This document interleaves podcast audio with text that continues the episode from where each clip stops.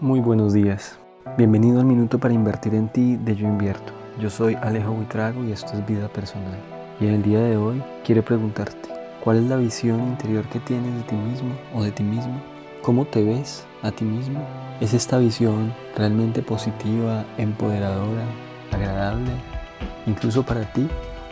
¿Es una visión de ti mismo o de ti misma que te ayuda a ir más lejos o por el contrario es una imagen que te debilita, te apabulla y te hace sentir cada vez más inseguro y perdido o más insegura y perdida. Obsérvate, observa la visión que tienes de ti mismo. Cuando veas aquello que está dentro de ti, podrás empezar a modificarlo.